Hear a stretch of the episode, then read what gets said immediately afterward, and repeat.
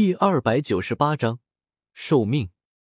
监察左部一房间内，天火尊者正盘膝而坐，炼化着一些灵药灵材。这些灵药灵材归根结底都是天地能量，凭他的境界，轻易能将这些东西炼化成最精纯的天地能量，再吸收入体内，恢复他的力量。其实他也可以直接吸收天地能量来恢复力量。但那实在是太过缓慢，尤其是他还没了丹田，就更慢了。有条不紊的炼化着灵材，可突然，他猛地睁开眼睛，偏头看向南面，那里是纳兰叶的修炼境室。这感觉怎么有些不对劲？天火尊者微微蹙额，将手中的一根灵药炼化完后，他纵身往那修炼境室赶去，骂骂咧咧道。这小娃娃整天就知道给老夫惹麻烦，若非看在你将老夫救出的份上，老夫早懒得管你了。哈，哈！灵魂世界内，我的灵魂愈发沉重起来，昏昏欲睡，已经很难保持清醒。彩铃，我死了，你也得死，一起去死吧！哈哈哈！我极为艰难的威胁着他，他却不屑一顾，静静站立在金色符文前。默然说道：“我不会让你死的，只会让你的灵魂陷入重伤，重到濒临死亡无法医治，让你后半辈子陷入无尽的沉眠中，再也无法醒来，直到死去。”这话让我机灵灵打了个寒战。重伤到陷入无尽的沉眠，那和死了有什么区别？难不成让我和药老一样，等到许多年以后？一个落魄少年将我唤醒，然后问：“少年，你渴望力量吗？”我挣扎着打起精神，让心神急剧运转起来，思索着对策。彩铃，你晋升斗宗，又是蛇人，寿命至少在一千年以上吧？可我只是个大斗士，如今连肉身都没了，能否活过百年都难说。我紧咬着牙关。抬头看向他，说道：“我本就不足八十年寿命，今日再被你这么一番折腾，我还剩下多少年寿命？五十年？三十年？你有千年寿命，可惜都成了一场空。三十年后，和我一起去死吧！”哈哈。彩铃面色陡然一变，死死盯着我。寿命这东西其实很容易让人忽略掉，尤其是彩铃年龄并不大。我也只是一个不足二十的弱冠少年，就更容易让人忽略掉此事。他一心向着将我镇压囚禁起来，让我没法再惹事，却忘了我和他的寿命完全不是一个数量级。他有千年寿命，我只有百年寿命。如今连百年都没了，在同生同死必法下，我们两人的寿命以短的为标准。该死！纵然以他的心境，突然告诉他，其实他只剩下短短数十年的寿命，也忍不住破口大骂起来。我便忍不住得意笑了起来，说道：“还不快从我这里退出去！真想把我折腾死不成？”彩铃咬了咬牙，面色阴沉如寒霜，沉声说道：“我会在你死之前将这道秘法破解的。”呵呵，若是破解不了呢？我此时更加得意了，大笑道：“这可是天界秘法，如果我是你，就不会去将活命的希望寄托在能在短短数十年内破解一门千年前的极为偏门的天界秘法。莫不如来帮我一把，我本使天资也算不错，若是能得你相助，我若是能晋升斗皇，你就能活两百年；我若是能晋升斗宗，你就能活五百年。”说着，我不厚道的笑了笑。本使，哈哈！要是能晋升斗圣，你就能活上千年，足以寿终正寝，岂不美哉？彩铃也笑了起来，却是被我气笑的，冷声喝道：“你这厮当真是痴心妄想！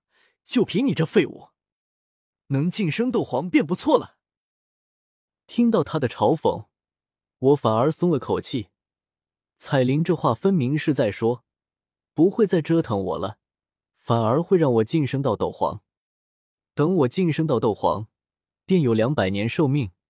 如此漫长的时间，足够他寻找到破解同生同死秘法的方法，然后再将我杀了。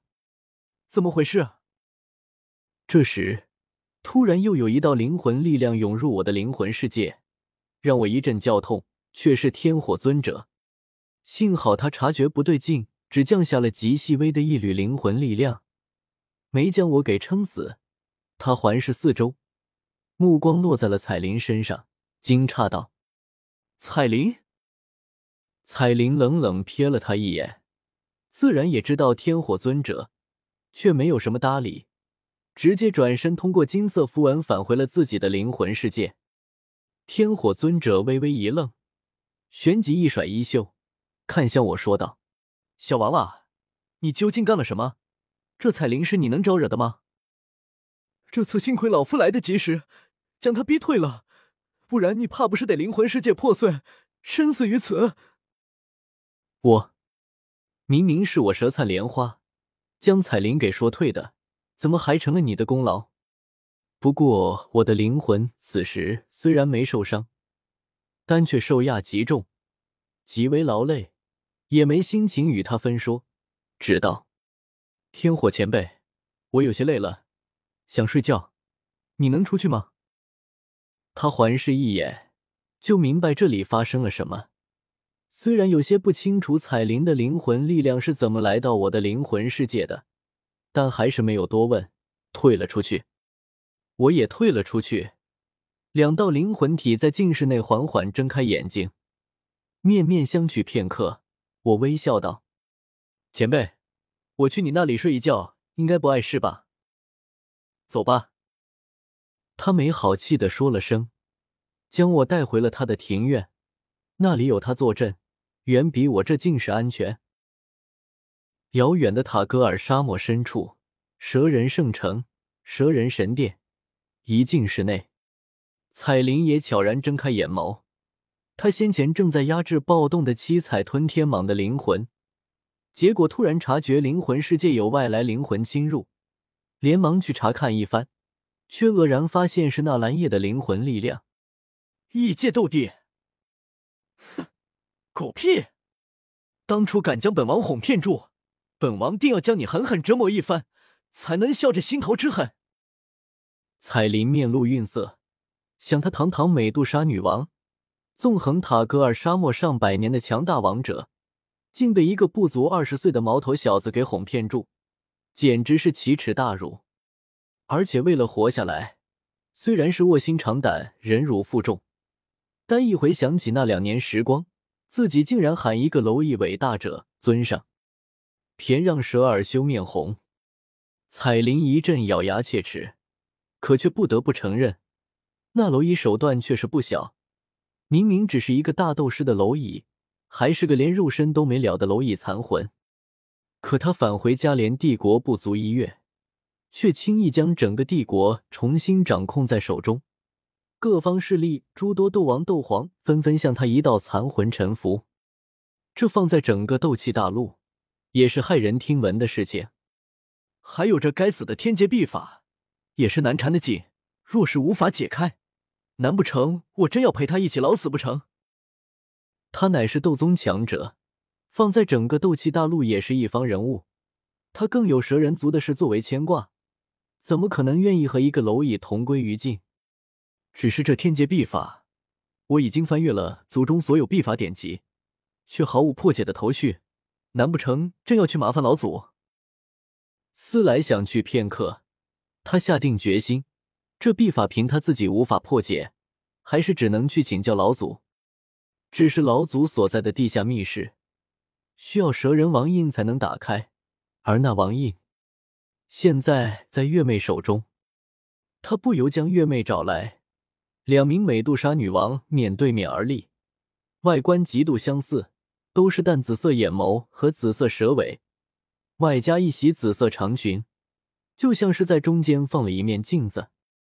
两人间并没有纳兰叶恶意猜想的那样剑拔弩张，彼此敌对。关系反而颇为平和。月妹微微弯身，拜道：“月妹见过女王陛下。彩铃轻轻颔首，沉声说道：“我有要事要请教老祖，随我来吧。”两人能相处融洽，有不少原因是有一位老祖在上面压着，也有不少原因是因为月妹本身就对彩铃极为忠心，他也追随了彩铃数十年之久。他跟在彩铃身后，然后嘴角微翘，像在说笑话般笑道：“女王陛下，那个纳兰叶前些天联络上了我妹妹启灵，说是要助我一臂之力，将您镇压下去。您说这是好笑不好笑？”